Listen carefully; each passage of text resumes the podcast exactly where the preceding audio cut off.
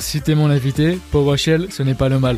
Car certes, il y a beaucoup à faire, notamment en tant que RSSI pour se protéger, mais il y a aussi énormément d'aspects défensifs qui sont souvent ignorés. Et c'est d'ailleurs justement le sujet de deux podcasts avec mon invité, qui est Étienne Ladan, certes manager dans un grand groupe du luxe. Pour ma part, j'espère en tout cas que vous me connaissez.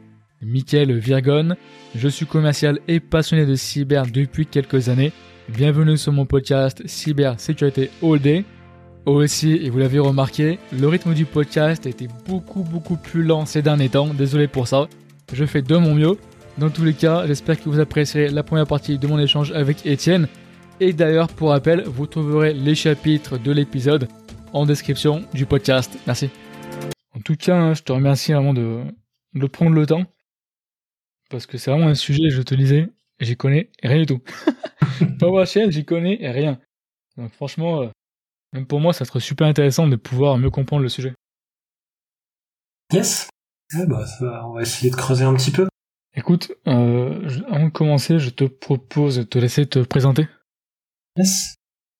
Bah, bonjour à tous, donc je m'appelle Étienne Ladan, je travaille comme CERT Manager dans un grand groupe du luxe.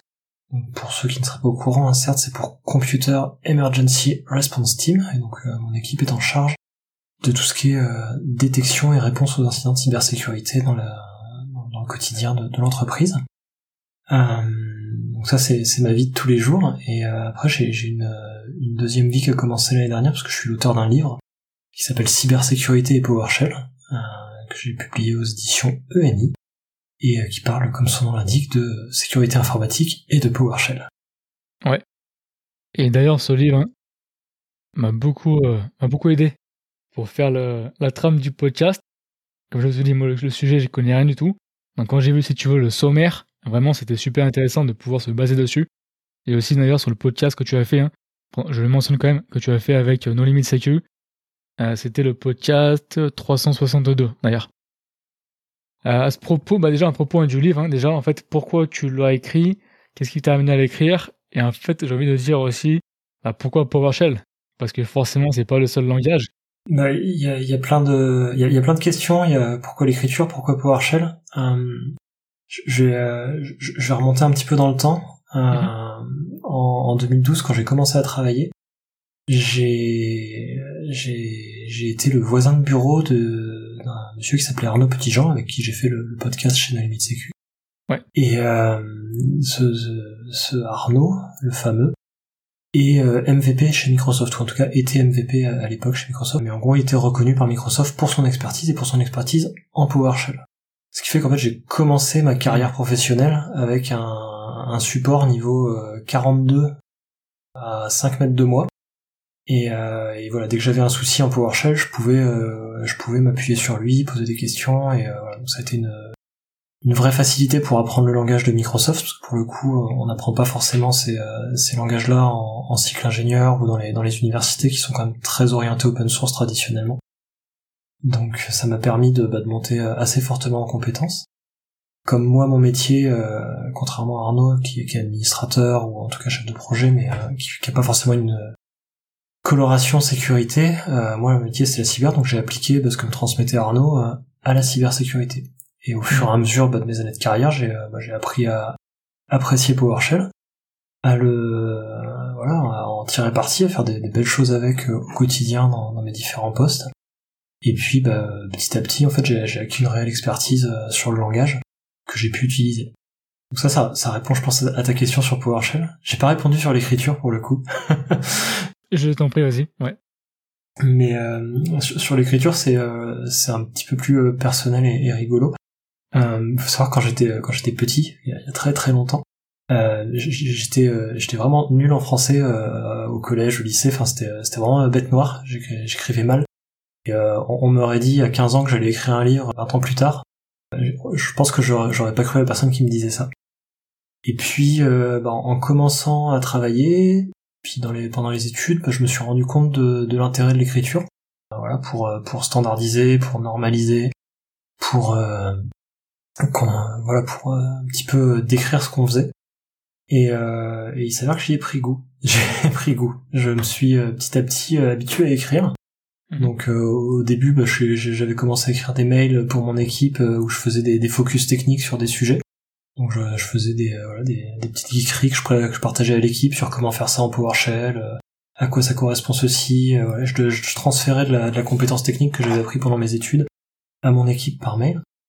Et petit à petit, j'ai basculé de ces mails-là vers un blog euh, du coup qui est, qui est écrit.org, je vais faire un peu de publicité tant que je suis là. Mais euh, du coup j'ai commencé un, un, blog, je pense en 2014 ou quelque chose comme ça, avec euh, vraiment comme comme objectif de bah, juste de progresser en écriture, puis de, de, me faire un petit peu un bloc-notes pour moi. Et puis bah, ça c'est un point important, hein, c'est-à-dire que j'ai pas écrit pour quelqu'un. J'ai à un moment j'ai écrit pour moi, j'ai écrit pour pas oublier ce que je faisais, pour mm. pour avoir une trace. Euh, et, j'ai pas cherché à écrire pour un public ou qui que ce soit sur le blog au départ. Je, en fait, je gardais juste une trace de ce que je faisais pour pas l'oublier. Et, euh, et, petit à petit, bah, du blog, bah, les, les, les, articles qui étaient des, euh, des, embryons un peu un peu brouillons de, de ce que je faisais, bah, j'ai petit à petit transité vers des vrais articles de blog avec avec une introduction, un corps, une conclusion, des objectifs et, puis des, des utilisations de, de différents styles de caractère, enfin la folie. Euh, et, et, ça, ça m'a vachement aidé à, progresser du coup sur mon rédactionnel. Loin d'être parfait, hein, mais en tout cas, euh, je me suis entraîné.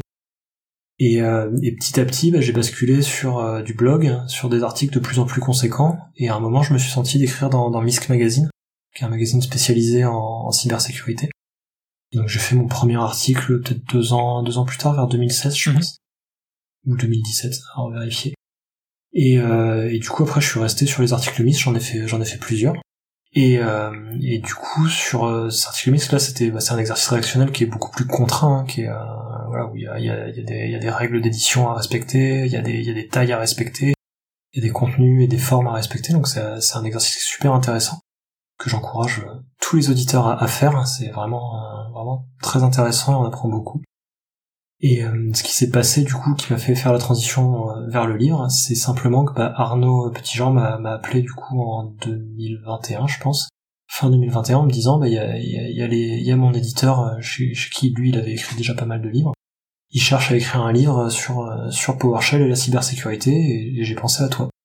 Donc on a on a on a pris rendez-vous avec l'éditeur parce que bah, je voulais quand même voir l'opportunité et, et j'ai accepté Mhm. avec joie de, de, de rédiger ce livre-là après un petit essai d'écriture et, euh, et, puis avoir échangé euh, sur le plan avec, euh, avec l'éditeur. Et, voilà. après, on passera plus sur la partie PowerShell, mais c'est intéressant ce que tu dis. Ça me faisait penser à deux choses. Déjà, là, je fais un peu une tangente, hein, mais c'est partie développement personnel. Parce que mine de rien, c'est vrai que l'écriture, et même moi le podcast, hein, pour être très franc, hein, c'est aussi avant tout aussi du développement personnel, hein, parce que il y a quand même aussi, on peut toujours s'améliorer. Et en plus, ça me fait penser aussi à un podcast que j'ai fait récemment, un autre podcast avec euh, Yann Boisil, hein, le 45 et 46, la sécurité grandit lorsqu'elle se partage. Parce que justement, on parlait un peu de toutes les idées que tu as reprises à l'instant. Le fait de faire, euh, comment, de, de formaliser un peu ses propos, et quelque part aussi de devoir les expliquer, les mettre sur papier ou des fois à l'oral, hein. Bah forcément, tu es obligé de, voilà, de réfléchir plus dans le détail comment j'explique les choses et forcément aussi comment je suis efficace dans la façon dont je communique. Donc ça revient un peu aussi à, ce que tu viens de dire à l'instant. Il y a, une euh, citation euh, en anglais dont, je n'oserais pas euh, redonner dans la langue de, Shakespeare, mais qui, qui, dit globalement il faut pour apprendre il faut expliquer. Si, tu veux comprendre quelque chose, explique-le à quelqu'un et tu l'auras compris quand tu seras capable de l'expliquer à mm. quelqu'un. ça, c'est vrai, ça.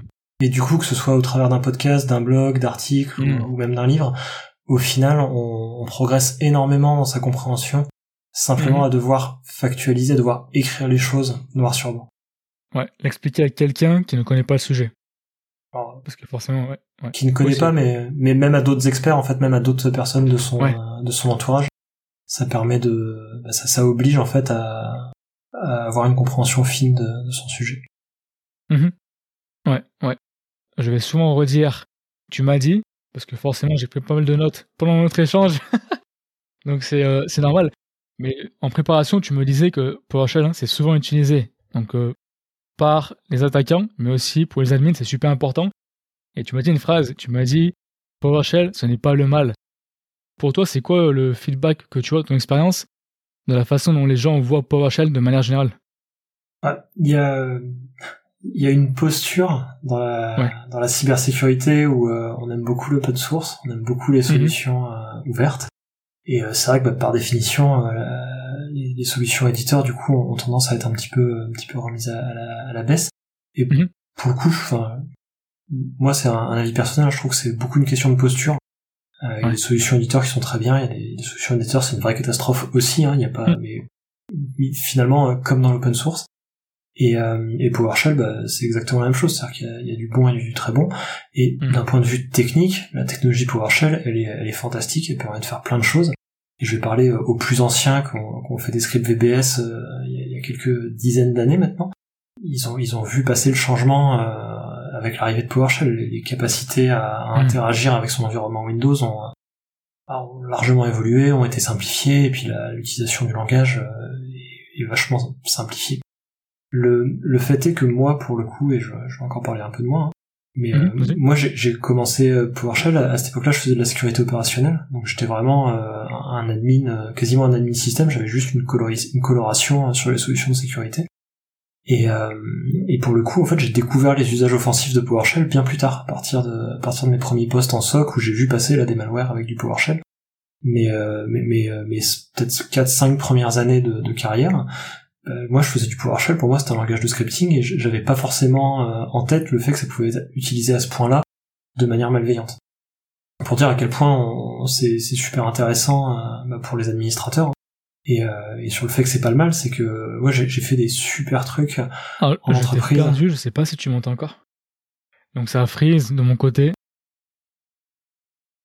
du coup, je sais plus où on en était, moi. Bah, du coup, on parlait la phrase, je te lançais sur la phrase PowerShell, ce n'est pas le mal et la partie euh, son feedback de manière générale euh, yes, yes, j'en étais quelque part sur le fait que quand j'avais commencé, moi, j'avais bossé avec PowerShell en tant qu'admin, j'avais pas vu forcément les, les, usages offensifs. Et du coup, bah, j'avais fait des, des, des super outils ou des, des, des bouts de script euh, dans mon ancienne euh, entreprise à l'époque. Et j'ai eu la confirmation d'ailleurs il y, a, il y a un mois que un script que j'avais développé en 2013 était toujours euh, était toujours en production et euh, il hmm. fonctionnait super bien. Et voilà, c'était un c'était un bon script, hein, ça faisait 4 ou 6 000 lignes, enfin c'était un, truc un peu sérieux. Et, le truc était, était toujours en prod, ils n'arrivaient pas à trouver autre chose qui faisait aussi bien le taf. Donc, euh, donc PowerShell c'est pas le mal et il faut, je pense, dans la communauté cyber peut-être changer notre posture vis-à-vis des solutions éditeurs. Il y a, il y a des choses qui sont qui sont en provenance du, milieu privé et de mhm. et l'entreprise qui sont de très bonne qualité. Et, Microsoft sait en faire aussi. ouais. Et ça me fait penser, c'est pas le mal. Est-ce que du coup ça voudrait dire que c'est plutôt euh, que la maîtrise des aspects défensifs n'est pas au niveau? C'est plutôt ça de dire, non? Peut-être? Euh, Parce que l'utilisation d'admin est censée plutôt pour la partie admin. Mais est-ce que du coup c'est plutôt la méconnaissance des aspects euh, offensifs sur lesquels on peut s'en servir ah. Ou c'est le, le, la méconnaissance, je ne sais pas. Clairement, le, le fait que c'est pas pris en compte, euh, sûrement. Après, on peut, on peut, on peut discuter, euh, je pense très longuement et en fonction de chaque contexte, mhm. sur le à quel point c'est de la méconnaissance et à quel point c'est euh, c'est un peu de l'inconscience. Mais mais oui, clairement, souvent sur les aspects défensifs, PowerShell est un petit peu ignoré. Alors peut-être de moins en moins, j'aurais tendance à dire. Mais ce que voilà, hein, ce qui, ce qui est ce qui est important de noter, et, et je pense notamment au RSSI, c'est que PowerShell c'est pas un truc que, que vous installez dans votre parc, euh, dans votre hmm. parc informatique où on se dirait euh, ah bon alors je vais faire une analyse de risque, euh, donc il faut que je m'occupe. Non, PowerShell dès que vous avez un Windows vous avez du PowerShell aujourd'hui. C'est ça la, la complexité, c'est que ça vient packager avec avec bah, tous les tous les environnements Windows. On a on trouve même du PowerShell sous Linux maintenant, ils ont fait les, les versions associées. Donc la, la vraie difficulté c'est ça, c'est que vous déployez un SI d'entreprise, vous avez euh, plein de choses à gérer, et PowerShell qui arrive euh, bah, mm. comme la cerise sur le gâteau au-dessus, et vous vous retrouvez avec un langage de programmation accessible bah, pour tout le monde, euh, mm. les comptables, les stagiaires, l'IT, tout, tout, le monde sur son PC se retrouve avec ça accessible, alors que vous, en tant que en tant que responsable de la sécurité, bah, vous avez jamais donné votre accord à quoi que ce soit. Et souvent, mhm. c'est, je pense, c'est plus ça qui est oublié. C'est le, on se dit, on a fait l'analyse de risque, on déploie du Windows un peu par défaut ou par choix mais euh, mais on pense pas forcément à, à faire l'analyse qui va avec. Je pense que c'est peut-être un peu de ça, il y a un peu de ça derrière. Mhm. Ouais. Mais il est encore temps. oui, oui. eh, développement personnel, hein. développement de l'entreprise. Hein. Mais c'est ça. C'est intéressant que tu dises que l'aspect défensif il est ignoré. Parce que en prep du podcast, tu me disais que c'est souvent utilisé hein, par les attaquants parce que ça permet d'utiliser moins d'outils. Et tu me disais qu'en théorie, hein, on peut faire toute l'attaque en PowerShell. Et dans le podcast Non Limit Secu, tu précisais plutôt, notamment, c'est le vecteur initial hein, dans les attaques qui étaient en PowerShell. Oui, oui, c'est. Euh... Alors, il y a, y a, deux choses là. Effectivement, dans le livre, je, je prends la posture de dire euh, tout sera fait en PowerShell. On va, on va euh, mm-hmm. tout, tout réaliser en PowerShell, toutes les étapes de l'attaque, de la, de la compromission initiale, le scan réseau, le, les propagations, on fait tout en PowerShell. Euh, et toute la première moitié du livre qui est consacrée à l'attaque avec PowerShell, euh, je, mhm. je, fais euh, voilà, je fais l'effort jusqu'à développer un, un, ransomware, un mini ransomware en PowerShell, et pour montrer voilà que, que le langage permet théoriquement de le faire. Après, dans la vraie vie, ce qu'on voit plus, mhm. c'est assez rare d'avoir des, des, des, attaques pure PowerShell. Moi, j'en ai pas vu en, en vrai. Par contre, ce qui est un, c'est un dénominateur commun. Le, langage PowerShell est un dénominateur commun des attaques, et il y a euh, très peu d'attaques qui font pas appel à PowerShell à un moment ou à un autre. On, le voit hmm. passer soit pour euh, lancer les payloads après la compromission initiale, soit pour faire un peu de reconnaissance, soit pour se, déployer dans le réseau. Mais il y a toujours un moment où l'attaquant il va faire un, il va faire un pivot, il va faire un, un mouvement latéral, il va faire une, une attaque où il va utiliser PowerShell. Et en ça, PowerShell est super intéressant bah, pour, pour nous en tant que défenseurs. C'est que si on arrive à le sécuriser, en fait c'est une vraie gêne pour les, pour les attaquants. Parce que comme ils s'en servent à un moment ou à un autre, bah, ça reste un goulot d'étranglement. Et si vous verrouillez PowerShell, je vous assure, euh, les red teamers, les pentesters, qui, qui, voilà, qui viennent checker la, la, sécurité de vos réseaux, ou les attaquants qui, eux, euh, en ont après, après votre SI, vous allez fortement les gêner. Et, euh, et comme il n'y a pas beaucoup bah, d'entreprises qui ont fait cet effort-là, vous avez de bonnes chances qu'ils aillent voir ailleurs plutôt que de continuer euh, chez vous, tout simplement. Mhm. Ouais, en plus, encore euh, plus intéressant du fait que si tu sais qu'ils vont s'en servir à un moment ou à un autre, au moins tu sais que là, pour le coup, tu perds pas ton temps. Parce que forcément, le durcissement, on est d'accord, hein, c'est compliqué, on peut le faire de partout. Mais des fois, toujours pareil, t'as les malades de comment dire, hein, tu dois mesurer tes risques de tous les côtés. Là, au moins, tu sais que pour le coup, ils vont s'en servir à un moment ou à un autre. Dans tous les cas, tu ne perds pas ton temps à voilà, sécuriser hein, finalement PowerShell. Ouais, clairement, c'est un, un excellent investissement mm. de, de, mettre en place des mesures de protection euh, sur PowerShell spécifiquement pour mm. alors, soit le restreindre, soit le sécuriser, soit s'assurer qu'il ne puisse pas être utilisé à des fins malveillantes. Mais euh, bah, en fait, c'est un petit peu comme quand vous mettez un, firewall périmétrique sur votre système d'information. Hein. Vous bloquez euh, le, dehors du dedans, vous créez une barrière. Et après, quelqu'un qui est dedans, ça l'empêche pas de se, propager. Bah, quand vous faites PowerShell, vous faites un petit peu la même chose. C'est-à-dire que vous avez, euh, vous avez créé euh, le avant PowerShell et après sans PowerShell. Ça n'empêchera pas quelqu'un de se propager sans PowerShell. Mais déjà, vous allez limiter fortement sa capacité à l'utiliser. Et, euh, et pour le coup, bah, il y a des, euh, y a des bonnes, des bonnes solutions techniques qui ont été proposées par Microsoft qui permettent soit de le, surveiller, soit carrément de le bloquer. Quoi. Et là, je vais passer sur la partie, euh, sur un bout de la partie suivante, donc je sais pas, je verrai après comment je fais. Mais euh, quand on parle des capacités, ouais, les capacités défensives, du coup, ça peut être pas mal d'en parler éventuellement maintenant, parce que dans ton livre, hein, dans le sommaire, tu marquais, là je vais le lire, tu marquais que dans la deuxième partie, hein, tu illustres les possibilités défensives de PowerShell, et donc aussi les façons de les contourner, et tu précises particulièrement la signature de code, la mise en place d'une chaîne de certification, les mécanismes anti-malware scan interface AMSI et le mode de langage contraint. Donc si tu peux expliquer un, petit peu en quoi tout ça consiste. Euh. Ouais, il y a, plein plein de choses là dans la. Mm. T'as fait euh, une bonne une bonne partie de la deuxième moitié du livre en, une phrase. c'est ça, c'est ça. Et moi, je euh, pose une petite question. Euh, qui au final, il y a 20 questions dedans. c'est ça. une, une, question, six mois de travail. C'est ça. c'est ça. Le, alors oui, sur les, les mécaniques de signature de code, peut-être pour commencer, et d'execution policy. Euh, mhm. il, faut, savoir qu'en PowerShell, c'est plus vu et vécu comme des mécaniques de, de conformité, compliance, Hmm. et euh, d'aide à, d'aide à éviter les erreurs que des euh, que des réelles euh, solutions de sécurité. Sécurité. Pardon. C'est un point important parce que ça a été euh, alors c'est c'est une raison historique hein, sur PowerShell autour de l'execution policy Mhm. Et, euh, et, sur lequel voilà euh, c'était je pense une, posture qui a été euh, mal mal prise sur la, la sécurité du programme au, au début euh, par par Microsoft puis qui a été corrigée depuis. Mais euh, effectivement c'est resté un peu dans l'imaginaire collectif que pour sécuriser PowerShell fallait régler euh, l'execution policy en, en remote signed je crois. Euh, et, euh, et en fait la réalité c'est que bah, c'est quelque chose qui est extrêmement facile à contourner parce que c'est une option dans le lancement de, Mhm. du programme PowerShell donc n'importe qui qui lance PowerShell peut choisir euh, dans quel mode il fait tourner euh, le programme. Il y a, il y a- quelques euh, quelques comment dire. Il y a quelques petites notes en bas de page technique mais euh, Ouais. dans les grandes lignes c'est ça. Donc voilà. Après le et le deuxième aspect et après on parlera de, de cryptographie mais c'est pas le c'est pas l'objet du podcast. Tout ce Mhm. qui est signature de code à la fin il y a quand même une une vue de sécurité qui consiste à dire quand je fais de la signature de code quand je fais de la cryptographie en entreprise du chiffrement d'email ou euh, ou de données ça revient à un certain point à transférer la notion de confiance qu'on a dans ce code à la, confiance qu'on a dans notre euh, infrastructure de gestion de clés, donc IGC en français, ou PKI pour, euh, pour la plupart des gens qui nous écoutent, pour Public Key Infrastructure.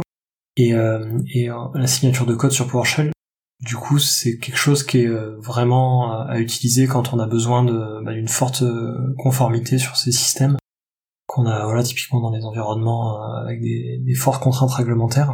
Mais d'un point de vue euh, cybersécurité pure, il faut savoir que c'est quelque chose qui est peu efficace. C'est euh, en tout cas dans PowerShell. hein, je parle pas pour les binaires et imaginaires, mais dans PowerShell, Mhm. c'est euh, c'est un facteur très euh, très peu utilisé et très peu euh, efficace. Après, on passe aux solutions de sécu. Et alors là, je, je vais te demander de, de reprendre la deuxième moitié de tes notes parce que j'ai oublié. Tu veux dire les... euh, Ouais, de ma question, tu veux dire? de ta question, pardon. Il y avait la mise en place hein, d'une chaîne de certification. Yes, bah ça c'est clairement ce que tu feras dans ta dans ta PKI ou dans ton IGC pour euh, pour permettre ta signature de code, pour définir les, les clés cryptographiques qui vont permettre de faire ta signature de code.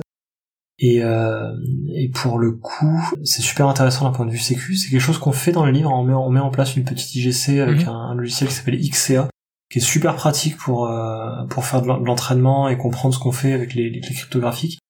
Euh, probablement à ne pas utiliser euh, en production, mais en tout cas pour le pour l'apprentissage, c'est super euh, super efficace, très didactique. euh, on rentre pas dans, dans les lignes de commande OpenSSL. On, on, fait de la PKI euh, en mode clic-clic et du coup c'est super confortable.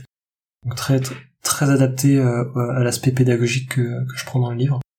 Mhm. Et, euh, et mais du coup à la fin tu, tu reviens à la signature de code. hein. Pour faire de la signature, Mhm. il te faut des biclés. Pour te faire des biclés, il te faut une PKI. Et euh, pour te faire une PKI, il faut comprendre un peu la cryptographie. Après, il y avait les mécanismes comme l'AMSI, l'Anti-Malware Scan Interface. Alors ça c'est un truc super intéressant. En, en version courte, PowerShell, Mhm. il y a un anti, il y a un antivirus avec. Et euh, moi, ça, quand j'ai appris, quand j'ai appris ça, j'ai dit mais c'est c'est fou, c'est la première fois que je vois un langage Ouais. euh, qui arrive avec son antivirus. Et euh, donc en, en regardant, c'est un, c'est une fonctionnalité qui a été proposée par Microsoft. Euh, ce qui est sympa, c'est que c'est une interface. Et du coup, il y a d'autres antivirus qui se branchent sur AMSI.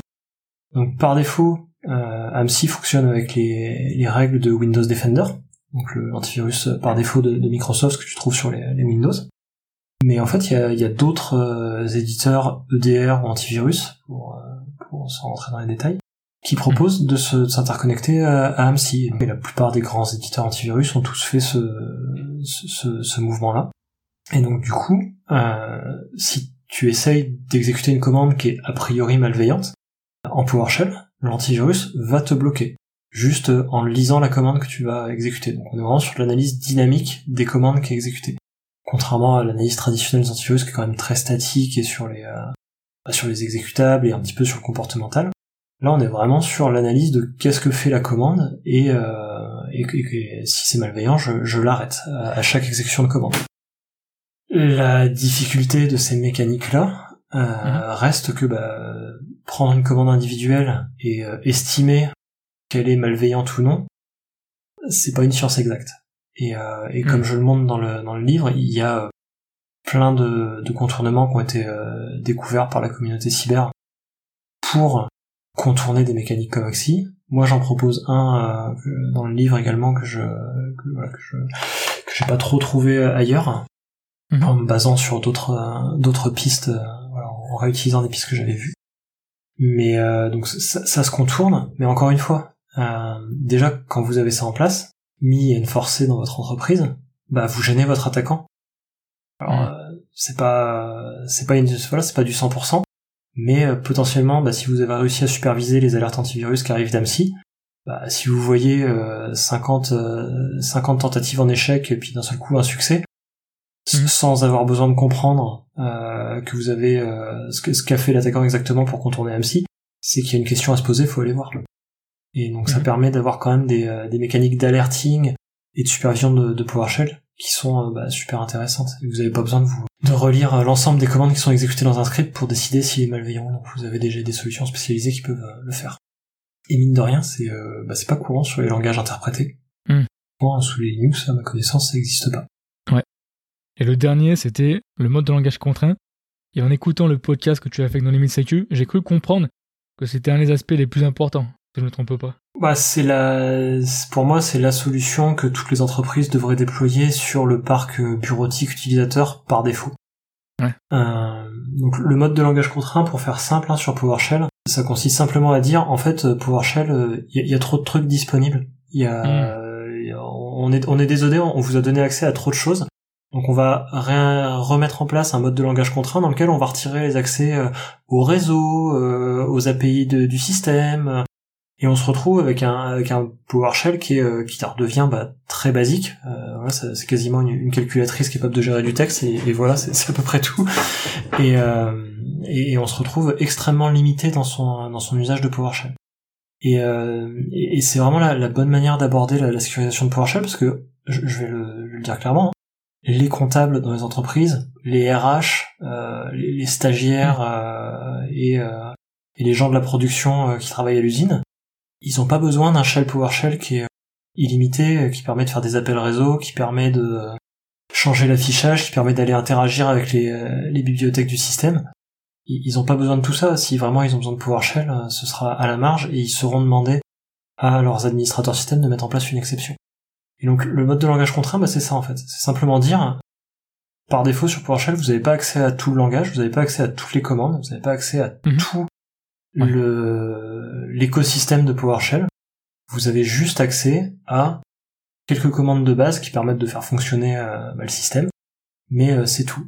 Et après, là c'est à la mise en place dans l'entreprise qu'il faut faire euh, qu'il faut faire attention. Hein. C'est bah, le mode de langage contraint, c'est pas adapté à vos administrateurs Windows par exemple. Eux, ils ont besoin de PowerShell, ils sont légitimes à l'avoir. Donc là, on met en place une exception en disant bah voilà, vous vous, vous pouvez avoir du PowerShell non non contraint et limité allez-y, foncez, c'est normal. Et, euh, et moi, je, enfin, je crois sincèrement et je milite fortement pour qu'on mette en place le, le constraint language mode sur le sur les parcs informatiques par défaut et avec simplement une, une liste d'autorisation euh, pour les euh, pour les gens qui ont besoin de faire du PowerShell au quotidien pour des raisons qui ont été approuvées euh, par les par les chaînes de compliance de, GRC dans les entreprises.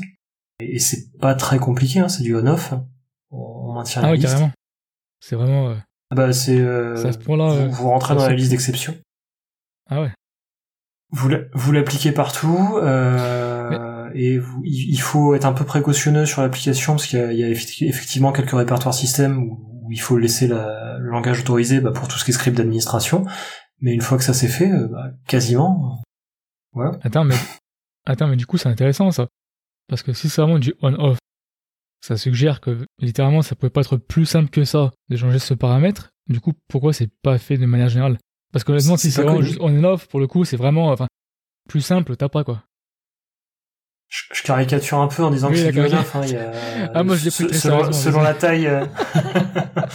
non mais selon, selon, la taille d'un organisme, ça peut ça peut être euh, de relativement euh, simple à assez compliqué mais on n'est pas non plus dans un, dans, on n'est pas non plus dans de, dans de l'expertise de très haut niveau avec euh, mm. avec euh, des gens qui ont fait 18 euh, ans d'études et un doctorat sur PowerShell pour être capable de le mettre en place. Hein. Mm. On est sur, on est sur une petite étude pour s'assurer qu'on n'aura pas l'impact sur la production, quelques tests, un déploiement avec un pilote et on est parti. c'est des choses qui sont classiques en entreprise et que la plupart des grands groupes savent faire. Mhm. Donc il y a, y a aujourd'hui, à mon sens, peu de raisons, au moins que le sujet n'ait pas été ouvert. Au moins que le sujet n'ait pas été ouvert et qu'il n'y ait pas des gens qui sont en train de se, se creuser la tête dans l'entreprise pour dire ok comment je verrouille PowerShell pour que 98% de mon entreprise n'y ait plus accès comme ça et sans gêner mes admins, les, scripts, euh, les, scripts automatisés, et que ces choses-là soient pas, soient pas impactées. Mais qu'au moins, bah, quand on a un malware qui arrive sur un poste utilisateur qui sert de PowerShell en pivot, euh, le truc soit juste pas exécuté parce qu'il n'a pas accès aux capacités du langage dont il a besoin. J'espère que vous avez apprécié ce podcast. La prochaine partie de, notre échange sera publiée au prochain épisode. Si vous avez aimé le contenu, s'il vous plaît, mettez un bon avis, soit directement sur mon site cybersécuritéhold.fr dans la partie avis des auditeurs ou directement sur Apple Podcast. Déjà un pour moi ça fait super plaisir de lire vos avis positifs et en plus ça permet de faire grandir le podcast en le faisant découvrir à plus de personnes. Pour plus de contenu de curation associé à chaque podcast, inscrivez-vous à ma newsletter gratuite que vous trouvez soit en description de l'épisode ou sur mon site directement. Je vous remercie et puis passez une bonne semaine.